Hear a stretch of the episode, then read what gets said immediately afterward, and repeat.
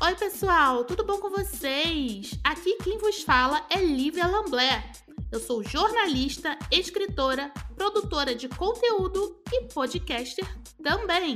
Aqui nesse podcast você vai ouvir sobre memes, notícias e assuntos relevantes, ou nem tanto.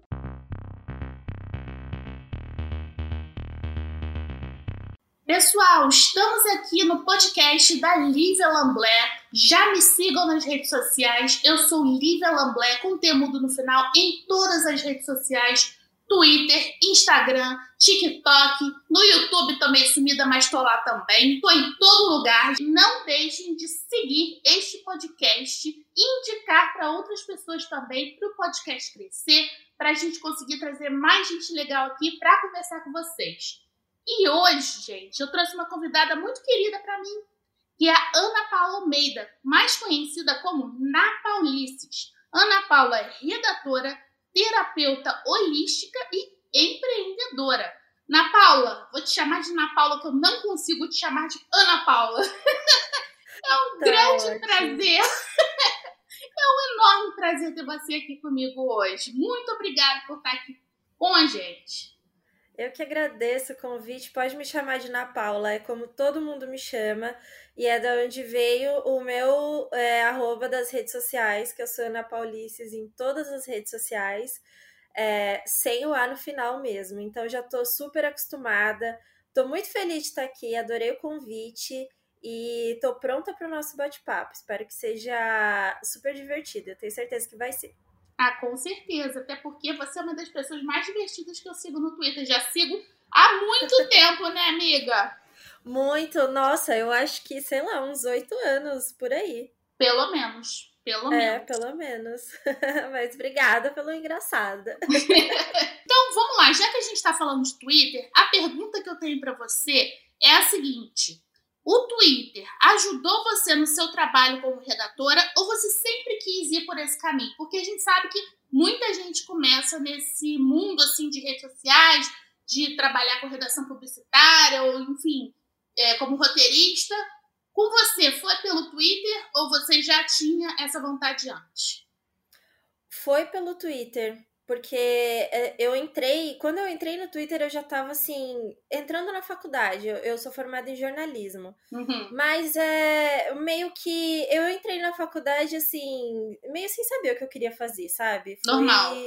Foi meio que aquilo, ah, eu sei escrever bem, então vou fazer jornalismo. Não, não sabia muito o que eu queria fazer. E aí foi bem na época que eu entrei no Twitter, lá para 2009, 2008, 2009. E no começo era só por diversão que eu tava lá.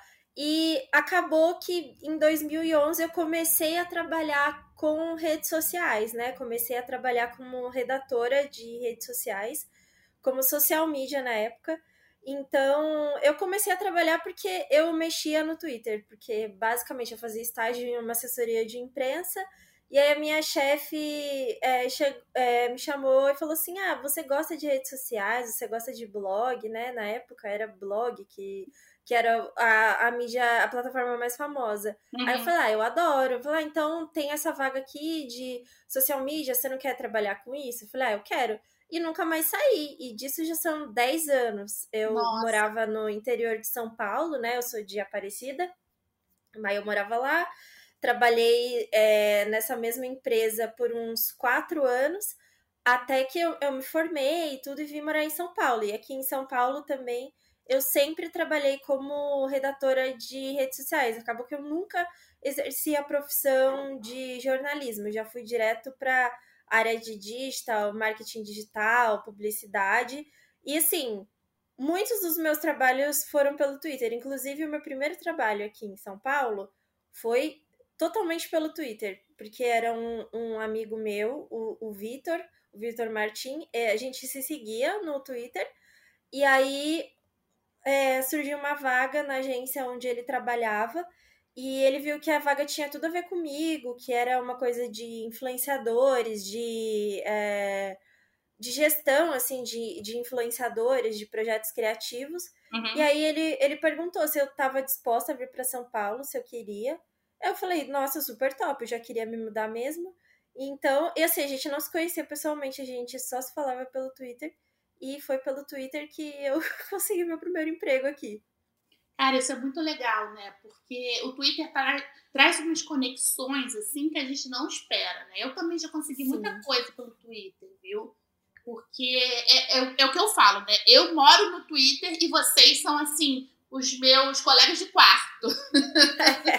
É, a gente é, é, vizinho, né? É, é uma conexão. E são conexões assim que eu acredito que a gente não teria se não fosse por ali, por, justamente por ser uma rede aberta, por não ter aquela coisa de Facebook, que assim era muito nichado em amigos, trabalho, uhum. pessoas que você conhecia.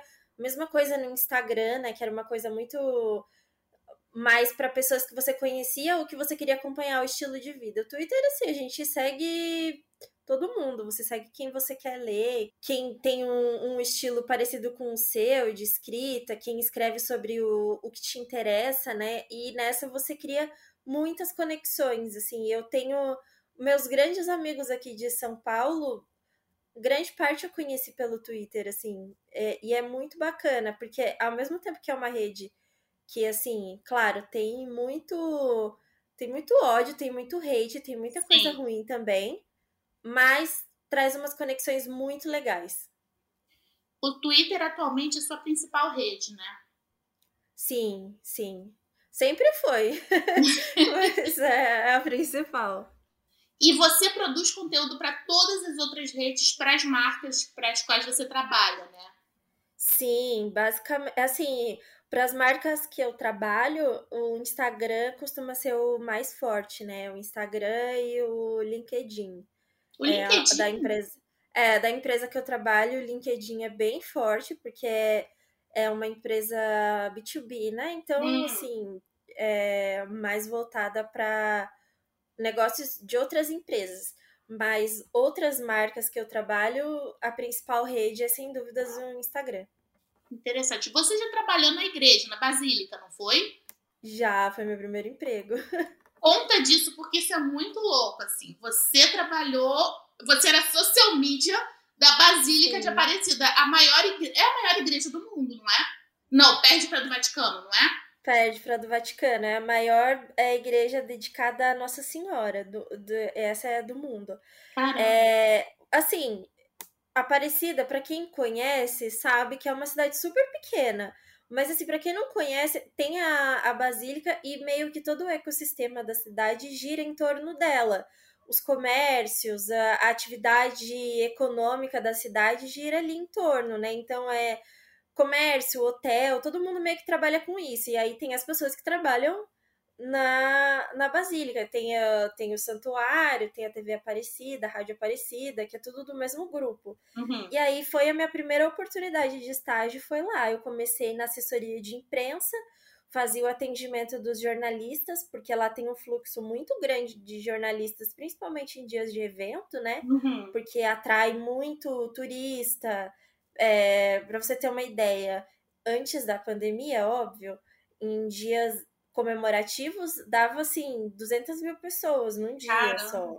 Muita gente, então assim atrai muito jornalista, tem muita figura pública que vai lá. E aí eu trabalhava na assessoria de imprensa.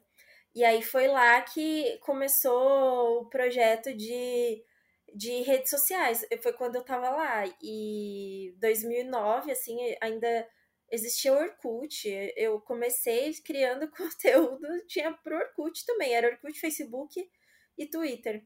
Nossa. E de, nem existia Instagram ainda, depois que o Instagram foi criado lá para 2010, 2011, não, não me lembro. Mas eu participei desde o comecinho, assim, e foi uma escola, porque como era um projeto muito novo, ninguém sabia muito bem como se comunicar nas redes sociais, o que, que era para fazer. E lá eh, dá para produzir muito conteúdo, porque é sempre muito evento acontecendo. A Basílica é muito grande, é como se fosse assim um grande museu, sabe? Sim. Toda toda a área é, é muito bonita, muito tem muitos detalhes, assim, muita coisa para mostrar. Então eu aprendi muito ali. É, é muito diferente você estar tá em loco É, e depois, quando você vai trabalhar em agência, não sei se você já trabalhou em agência, assim, produzindo conteúdo, produzindo conteúdo para clientes, então é diferente, você fica meio, meio separado, né? Você, você recebe ali as informações, o briefing, você cria ali em cima. Lá eu estava totalmente imersa. Então foi uma escola, eu fiquei lá quatro anos. Quatro anos? Nossa! Sim, eu fiquei lá, eu fui muito novinha para lá. Eu fiquei de 2010 até 2013, 2014, até 2014.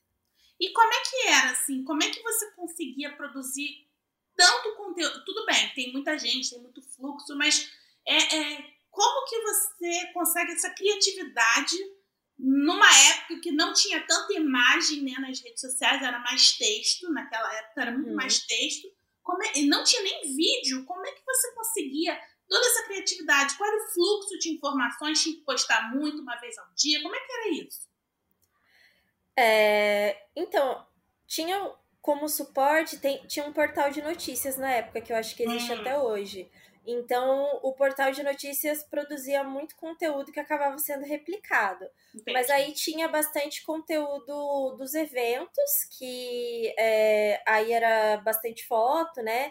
Dava para fazer um vídeo ou outro, mas assim, a gente publicava no YouTube ou na, em plataformas proprietárias.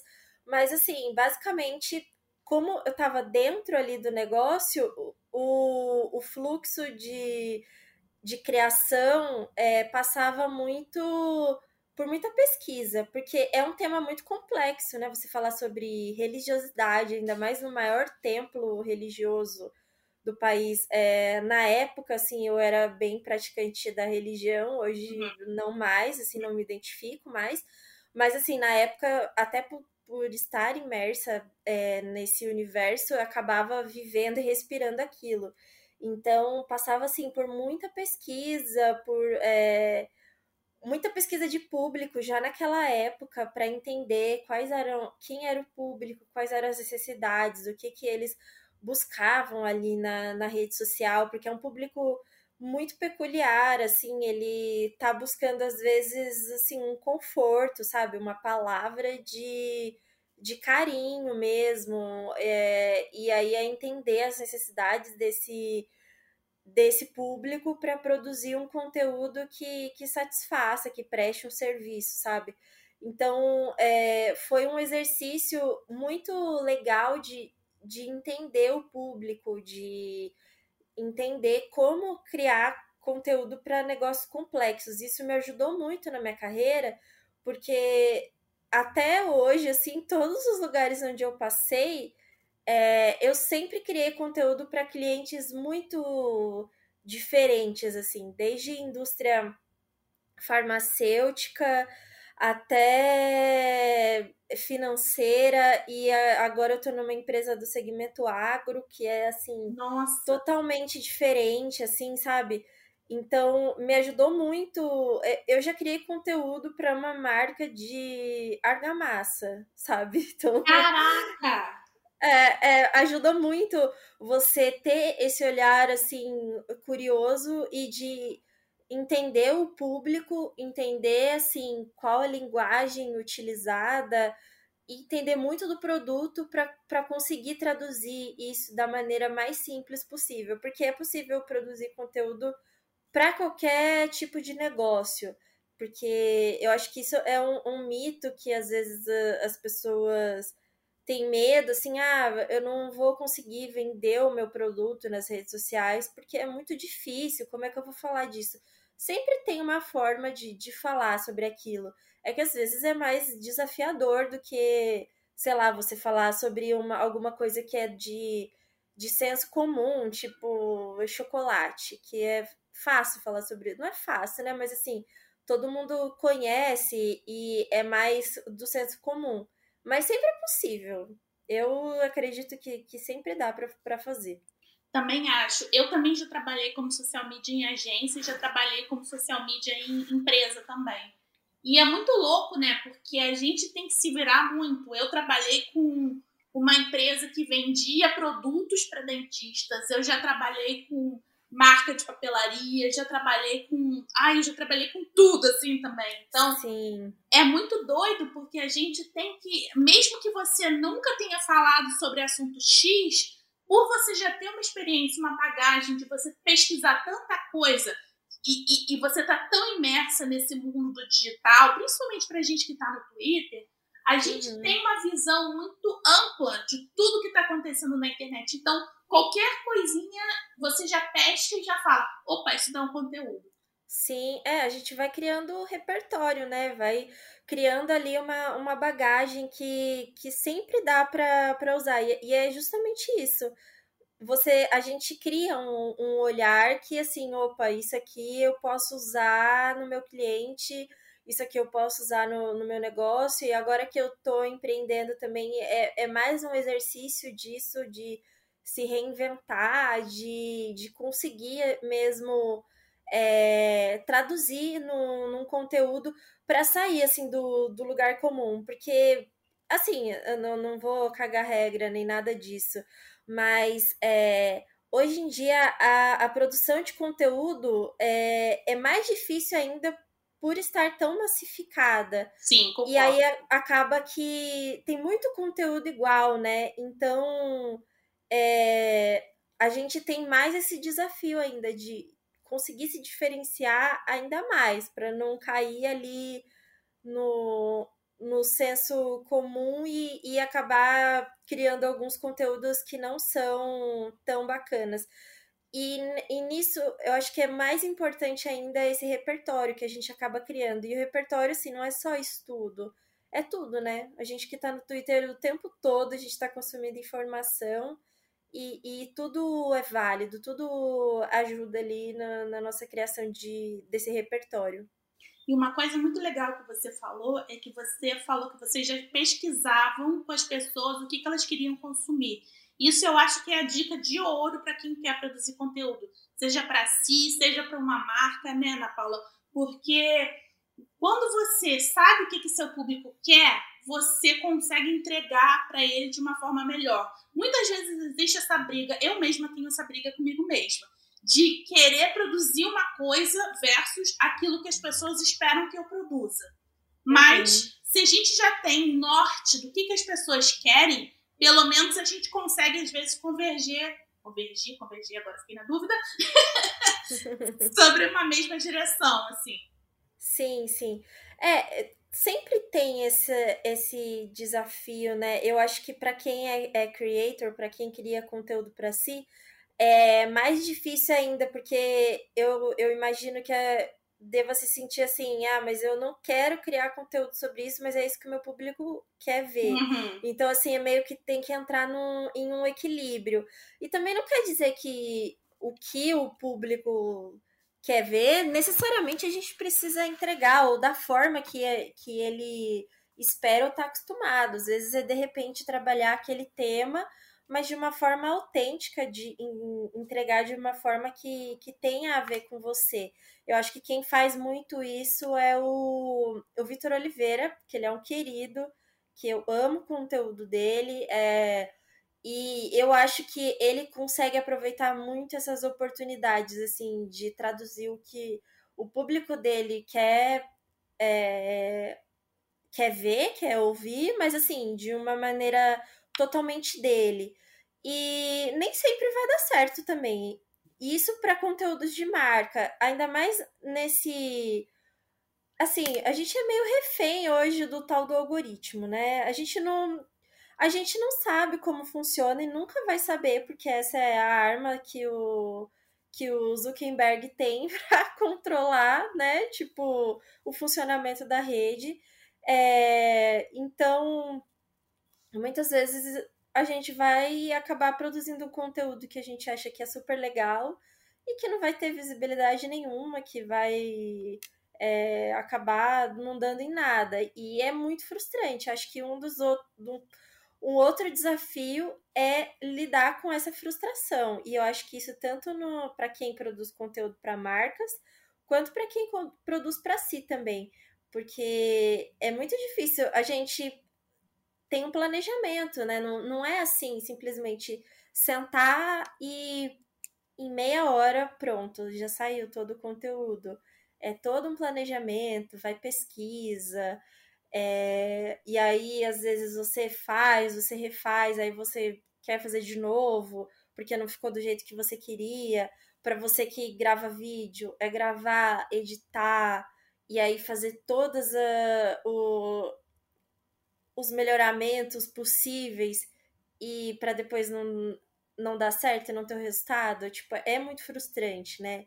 E essa frustração, assim, é que a gente tem que lidar o tempo todo, pelo menos uma vez por semana aí. Amiga, a frustração sim. bate. Amiga, sim. E a gente que começou há muito tempo, que a gente não, não vivia no mundo de algoritmo. Quer dizer, sim. algoritmo sempre teve, mas não esse algoritmo que é hoje em dia, né? Não, é exatamente. Porque a gente criava, sei lá, um perfil ou uma página, alguma coisa assim, a coisa viralizava. Porque todo mundo. O único, o único lugar, os dois únicos, não vou dizer único, mas assim, os dois únicos lugares onde a gente ainda tem algum, alguma viralização orgânica é no Twitter e no TikTok. Sim. O TikTok, sim. atualmente, para mim, eu não sei como é que é para você na, nas suas, é, é, nos seus trabalhos, nos seus jobs, né? Porque, assim, eu, quando eu faço um vídeo no YouTube, para eu atingir um número muito grande de pessoas, eu tenho que fazer vários vídeos, tenho que fazer vídeos do mesmo tema, tenho que colocar as tags certas, o título certo, a descrição certa, thumbnail certa, isso é um saco. Agora, você uhum. vai no uhum. TikTok, você faz uma besteira qualquer, você coloca umas hashtagzinhas. Cara, sério, tem um vídeo meu no TikTok que, sei lá, deve ter uns dois ou três meses. Ele tá com 55 mil visualizações. O meu vídeo mais visto no YouTube tem esse mesmo número. E ele já tem três anos de vida. é, é bizarro, é bizarro, assim. E é aquilo, né? Não dá para você. Hoje em dia, com os algoritmos, é muito difícil você dizer precisamente o que vai viralizar e o que não vai, né?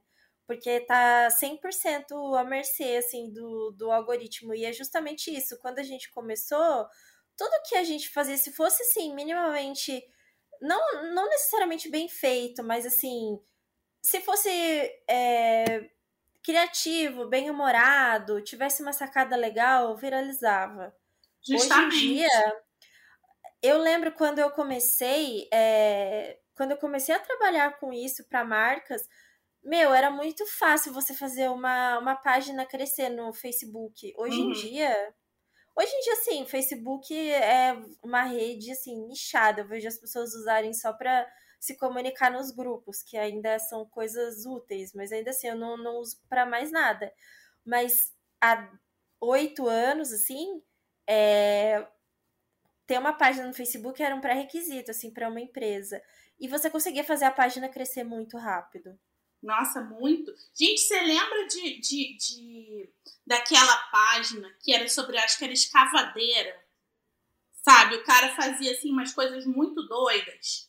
E assim, a página cresceu absurdamente. Eu acho que era eu empilhadeira, lembro. empilhadeira. Empilhadeira, eu lembro. Menina! Eu lembro. Ele fazia umas coisas muito doidas e a página dele cresceu de uma forma, sabe? Que ele começou a ganhar dinheiro e vender empilhadeira fazendo umas doideiras no Facebook. Hoje em dia, jamais. Jamais, não, exato.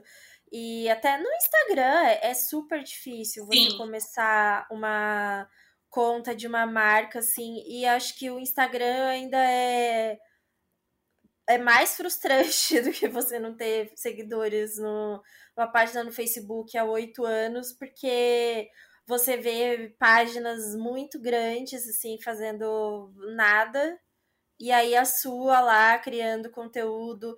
Eu, eu crio muito conteúdo para pequenas empresas. Uhum. E é muito desafiador lidar com as expectativas dos clientes, porque a gente faz um trabalho super legal de produção de conteúdo, de planejamento estratégico, mas leva tempo às vezes leva mais tempo do que o, o cliente espera, né? E como balancear essa, essa expectativa?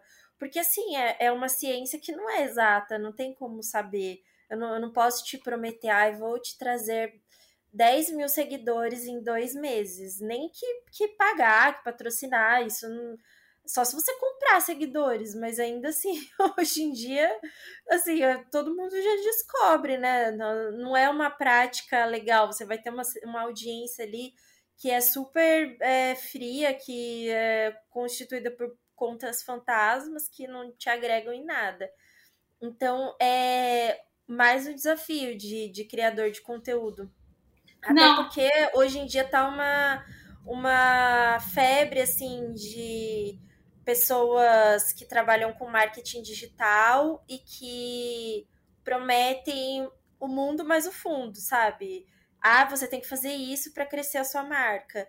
E quem trabalha com isso sabe que, que não é bem por aí, que precisa sim de constância, precisa de produção de conteúdo é, que seja relevante, mas pode demorar, pode não. Não, não é. Você não, não tem um número exato, né? Você não tem um tempo exato. Tipo, ah, se você fizer isso aqui em três meses, você vai atingir tanto. Sim. Não tem como saber. Não, e uma coisa também que eu acho que isso é algo que nós que já, é, eu já, já trabalhei com marcas e tal, mas é uma coisa que as empresas precisam entender que número não é tudo e que o Exato. tempo é muito relativo, né? Uhum, para exatamente. Exatamente isso que você está falando. Não, não tem uma fórmula mágica, porque a, às vezes você faz um conteúdo muito bem feito, e assim, as pessoas certas vão interagir. Mas isso não significa que as pessoas certas sejam todas as pessoas. Né? Exatamente. Exatamente. E é, é exatamente isso, assim. Não é uma ciência exata, pode dar certo, é, pode não dar, e número não é tudo. É mais vale você ter uma audiência engajada que realmente consome seu conteúdo, que pode consumir o seu produto do que ter uma base inflada de seguidores que não agrega nada, que não curte, não interage, não compra principalmente. Uhum. É isso que é o que eu mais tento falar com os meus clientes, assim, é, não é uma métrica válida hoje em dia, ainda mais porque por questão de algoritmo, o Instagram tá sempre mudando. Então, é olhar mesmo para o seu negócio e, e ver quem está ali, quem realmente interessa, quem realmente eu quero atingir. Eu quero 500 mil seguidores? Tá, beleza. A gente pode traçar estratégia, pode até demorar, a gente alcança.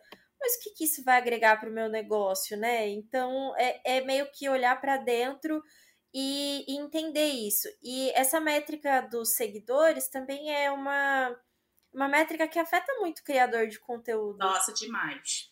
Porque você realmente fica refém, por mais que a gente saiba, né? Ai, número não é tudo, a audiência precisa ser engajada. É uma coisa que, além de ferir o ego, fere o bolso também, porque é ainda o que as marcas olham, né, para contratar o influenciador. É ainda o que é a sua moeda de troca. Nem sei se é assim que eu, que eu poderia dizer, mas é o que é ainda o que muitas marcas olham na hora de, de querer contratar o, o seu trabalho de, de creator, né? Sim. E eu acho isso muito errado, porque eu já trabalhei também com marcas que contrataram influenciadores, influenciadores enormes, que tinham mais de milhões de seguidores, uhum. e que, assim, não davam o mesmo retorno que influenciadores muito menores, mas que tinham uma base ali que era muito engajada, que consumia mesmo, que era realmente influenciada, né? Amiga, tô aqui ouvindo você e tô assim, kkk crying. Chorando de desespero, né? Mas é, Exatamente. É, é, e é impressionante que, essa, que esse papo é o papo de 2010, quando existiam os, quando os blogs ainda eram famosos. Sim. E é o mesmo papo até hoje, que até é de, tipo, a, visualizações que é, eu lembro que eu já trabalhei em agências de influenciadores e aí os clientes queriam ver ah, quantos views tem no YouTube, quantos views tem no blog.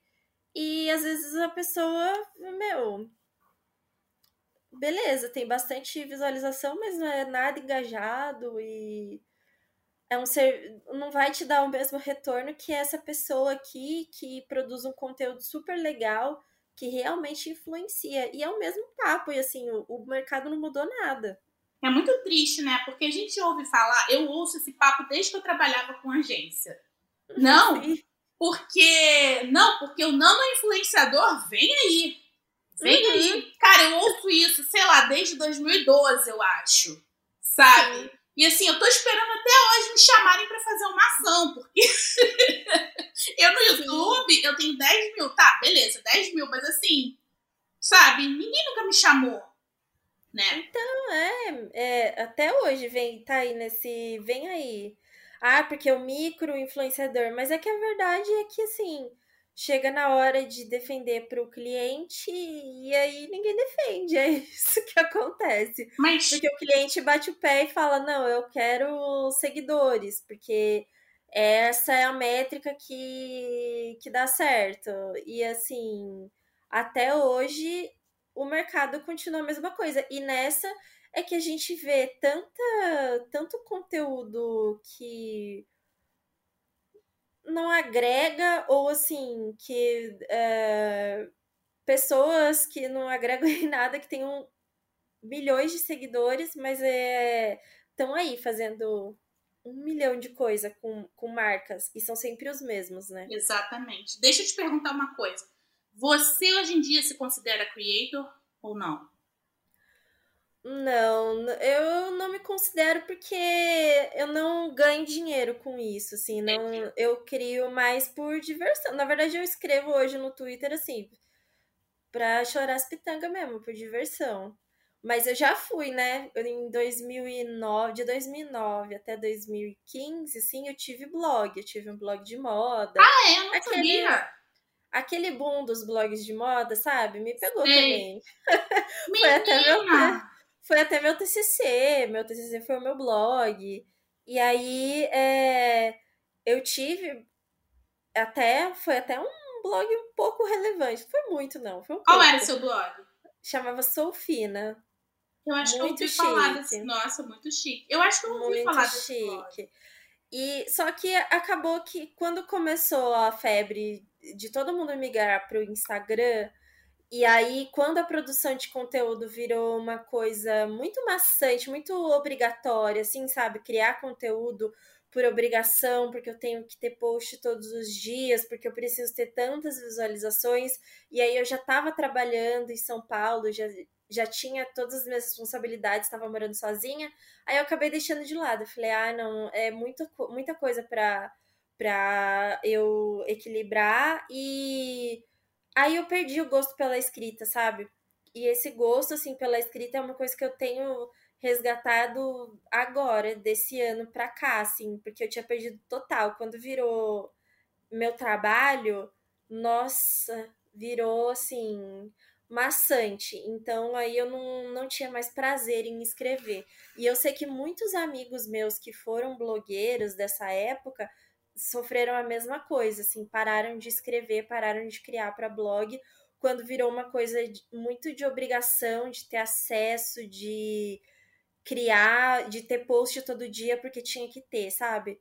E eu vejo que é hoje muito o que muita gente está sofrendo também com o Instagram. Sim, sim, eu concordo plenamente, porque eu digo por mim, assim, porque eu, eu tenho, escrevi livro, né? Eu sou jornalista também, igual você e uhum. tal. E assim, hoje em dia eu tenho muita dificuldade. Primeiro que a internet já tira a nossa concentração, né? É, de você parar, ou de você ler, ou de você escrever. E as pessoas hoje em dia já não têm essa necessidade de consumir tanto a palavra escrita. Mas as pessoas mais, assim, as 30 a mais, geralmente, que gostam mais de ler. As outras são mais de vídeo. E assim, uhum. você escreve, além do, do fato de, de, não ter mais essa concentração toda, ainda tem o fato de você escrever e você flopar. Porque tem o medo de Sim. flopar. Né? Sim. Você vai, você despende todo um tempo para você escrever, para você fazer um monte de coisa e ninguém lê, sabe? É triste. Uhum. Sim, sim, porque leva tempo. É, é um capital intelectual ali investido, pesquisa, né? Não é só sentar e escrever. Então eu vejo que muita gente, muitos amigos perderam total, assim, quem trabalha com isso, principalmente.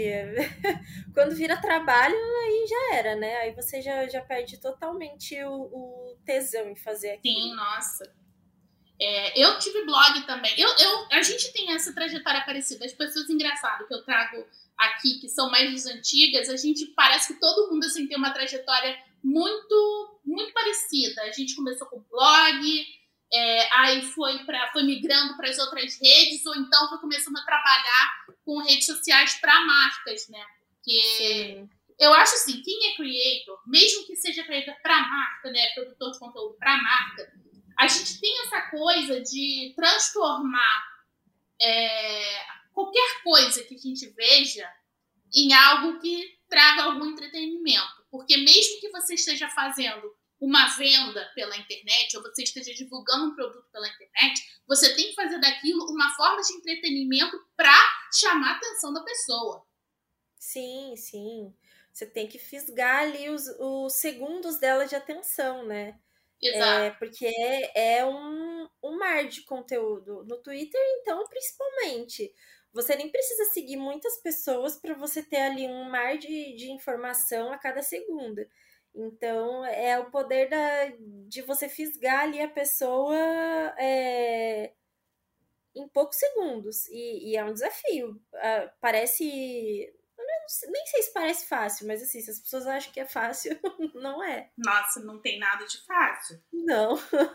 Nossa, e assim, é, é muito engraçado porque da nossa época, o Twitter era a rede que bombava, assim. Era a rede que. Sim vamos dizer assim, que você conseguisse se tornar famosinho de internet, entre muitas aspas. E hoje em dia, é. o Twitter meio que ficou esquecido do churrasco, né? Porque é a rede que menos dá publicidade. É, é engraçado, porque assim, é a rede que menos dá publicidade, mas ainda é fonte de informação para todas as outras redes. É, né? exatamente. Então, assim, se alguma coisa viraliza, se, se é para virar meme, aí vira no Twitter e vai para as outras. Eu acho isso impressionante. E pessoas. E, e, é muito engraçado, porque as pessoas da nossa época que começaram a criar no Twitter da, de 2009, 2010 para cá, estão lá até hoje. É tipo, é 10 anos na mesma rede social, produzindo, é, colocando conteúdo ali e com constância. E assim, é impressionante assim que não seja a rede social que, que é mais popular e que as pessoas é, procuram mais para fazer publicidade, porque é uma rede que super engaja, que realmente tem um alto poder de viralização, sabe? Eu Menina, não, não entendo. Menina, o meu YouTube é muito, muito, muito menos engajado do que o meu Twitter. O meu Twitter às vezes bomba Sabe? Sim. Eu já tive, sei lá, 35 mil likes no tweet. Vê se eu já é. tive isso no YouTube. Jamais! É, não, mas o meu Twitter, às vezes, assim, a gente posta qualquer besteira. Qualquer. Nossa, qualquer besteira. Aí eu fecho, aí quando eu volto, assim, umas duas horas depois, aí tem lá mais de mil likes. Eu é. falo, gente, o que rolou? Várias vezes eu falo, nossa, o que rolou? Quem é essa Porque... gente toda aqui? Quem é essa gente toda aqui? Como eu vim parar aqui? Eu só tenho seis anos. Várias vezes acontece isso. Eu falo, nossa, eu só falei um negócio aqui pra, pra desabafar, porque é uma rede que é tem muito esse poder de gerar identificação, né? Sim. Tá, tem muita gente ali que tá passando pela mesma coisa. Então, você dá ali um RT que, ah, putz, tô passando pela mesma coisa. Concordo com você. E aí, quando você vê, tem mais de 10 mil pessoas ali dando like e comentando e criando conversas ali. Eu acho isso muito legal. É meio perigoso às vezes também, né? Dependendo do que viraliza. Sempre é perigoso. Nossa, sai um, um esgoto, sai uns, uns ratos de esgoto. Mas, no geral, assim, tenho boas lembranças. E eu conheci muita gente, muita gente pelo Twitter. O meu, o meu, o meu noivo, ah, eu tô acostumando, né? Que eu tô noiva há pouco tempo. Amiga, por falar nisso, parabéns, viu? Eu sei quanto você queria, sei quanto você queria, sei quanto você tá feliz, mas vai. Ai, obrigada. Então, ele fica. Ele fica passado. Agora ele já se acostumou, né? Que a gente já tá junto há seis anos. Mas no, quando a gente começou a namorar, ele ficava muito passado, que eu falava, ai, vou conhecer tal pessoa. Vai conhecer do quê? De como? De onde você conhece? Ah, do Twitter. Mas como você vai encontrar com uma pessoa que você só conhece pelo Twitter? Tipo, quem usa o Twitter? e ou então fala assim: ah, essa aqui é minha amiga, a gente se conheceu no Twitter. Gente, como assim vocês se conheceram no Twitter? Agora ele já tá mais do que acostumado, mas no começo era muito engraçado. Porque é, é muito real. Até tinha muito essa, essa questão de comunidade, né? Eu lembro, assim, lá para 2012, 2013, tinha uns eventos que iam os twitteiros, e aí ia todo mundo, todo mundo se encontrava, era muito Sim. engraçado. No Rio, no Rio tinha o encontro dos blogueiros, que não tinha blogueiro, só tinha twitteiro. eu lembro. Eu lembro, tinha. Em São Paulo tinha aquele UPix que ia todo mundo. Sim. Ia todo mundo. Eu fui algumas vezes e encontrei umas pessoas. Era um negócio.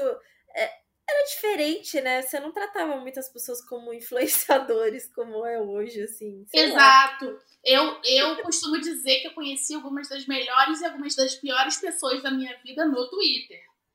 Ah, eu também. eu também. Ah, eu, a lista de blocos que eu diga, né? Olha, Mas amiga, é... eu vou falar que hoje em dia eu já bloqueei muitas pessoas por política, né? Então já tenho mais de 5 mil bloqueados. Então eu já perdi a conta é... de quem que é. Não, é. O Twitter passou por muitas fases, mas assim, a fase da eleição de 2018 foi a pior, assim, de longe. Foi. Que até, o, que até hoje, né? É de 2017 para cá, que foi quando começou a campanha, assim, até hoje. Todo dia é um bloco diferente, porque não tem a menor condição, não, não tem como. Mas é, ficou uma rede bem mais tóxica, então, assim, você tem meio que pisando em ovos. Você não é mais procurada para fazer publi no, no Twitter, não? Atualmente? Não, faz muito tempo desde que eu fiz a última. Eu acho que eu fiz uma de Black Friday em 2019. Depois disso, não mais. Poxa, amiga. Tá difícil para todo mundo, né? flopei. né? Flopei, amiga. Tamo flopada, amiga. Tamo, tamo no flop junta. Então, eu, eu, acho, eu acho muito engraçado, porque teve uma época que saía muito tweet meu no BuzzFeed. Eu lembro. E aí, é, Aí vinham várias pessoas, assim, da, do trabalho, da, que me conheceram da faculdade, vinham me mandar, meus amigos da offline, assim, que não eram do Twitter, vinham me mandar, ai, tá famosa. Falar, gente, ser famosa no Twitter igual ser rica no banco imobiliário. Não adianta de nada. Falar, ai, tá blogueirinha. Eu morria de rir. Eu falava, ai, gente, queria tá blogueirinha. Amiga, dinheiro. A verdade é que a gente não aproveitou a onda. Porque é, a gente sim. vê, a gente vê uma galera que começou junto com a gente e hoje em dia faz assim, altas pubs, sabe? Eu fico passada. Sim. E eu falo, cara, e tem uma galera boa que a gente começou junto e cadê nossas pubs? Sim, é, mas é isso mesmo. Foi a questão de, de não aproveitar, de. Sei lá, e eu, o meu. O meu caso é que assim, eu fui trabalhar, né? Uhum. Viver o mundo corporativo aí, falar, ah, pagar os boletos aqui. e, e, não deu para aproveitar, mas queria. Gostar. A marcas, estou disponível. Estamos, marcas. Eu tenho aqui 2.000 e 2.500, mas meu engajamento é alto, viu? é, é verdade. Mas você tinha um outro perfil, né? Eu tinha, só que eu deletei, porque eu tive alguns problemas com a galera do Twitter. Você sabe minha história no Twitter. Um dia, quem sabe, eu, eu conte aqui no podcast. Mas aí eu, eu tava gra... eu engravidei também. Aí eu falei, ah, quer saber, vou ficar um tempo fora e tal. Aí eu fiquei, acho que. Não lembro se foram dois anos, acho que foram dois anos fora do Twitter. É. É bom, às vezes eu dou essa sumida também, porque é, é uma coisa até que eu falo em terapia. É uma rede muito legal, assim, eu me divirto pra caramba. Agora tá chegando a melhor época, que é Olimpíadas, né? Jogos, Sim. assim, em geral, é muito divertido de acompanhar. Mas às vezes é tanta avalanche de informações que você fica assim. É, parece que você tá morrendo afogado. Então, Aí às vezes é bom dar um detox assim para dar aquela limpada, porque se você tenta acompanhar tudo é impossível. Impossível. Impossível. Na Paula, eu quero te agradecer assim demais por esse bate-papo. A gente tem que voltar. É muito engraçado porque eu sempre trago os convidados que eu gosto muito, então eu sempre fico assim, não, porque a gente tem que voltar. Então, assim, eu acho que depois eu vou fazer assim, vou chamar todo mundo de novo. Vou chamar as pessoas juntas, então a gente vai batendo um papo todo mundo junto, porque é uma galera que eu adoro, sério. E você tá nesse grupo, você é uma pessoa assim queridíssima. Eu lembro que a gente começou a namorar nossos nossos respectivos, assim, em épocas parecidas, porque a gente ficou solteira há muito tempo. E aí Sim, a gente começou época. a namorar mais ou menos na mesma época. E é muito legal a gente ver como é que uma tá hoje em dia. É, mesmo que a gente não. É engraçado, porque a gente nunca se conheceu pessoalmente. Mas a conexão, é. a conexão existe. Eu amei o nosso papo, foi muito gostoso. Eu nem vi o tempo passar. Quero muito voltar. Quando, quando quiser, só me chamar, que eu tô super à disposição. Então, você também é muito querida é, e é muito legal isso que é, de algumas pessoas que a gente nunca se viu pessoalmente, mas é como se tivesse já se conhecesse há muito tempo, né? Porque essas conexões são de verdade, não é só do online, não. Exatamente. Então, agradeço o papo e tô super à disposição. Beleza, vou chamar de novo, hein? Pode chamar. Então tá, deixa mais uma vez as suas redes sociais aqui pro pessoal te seguir e deixa também um beijo pro pessoal. Galera, minhas redes sociais é napaulices, sem o A no final, N mudo. E um beijo para todo mundo que ouviu. Espero que vocês tenham se divertido tanto quanto a gente gravando esse papo. E até a próxima!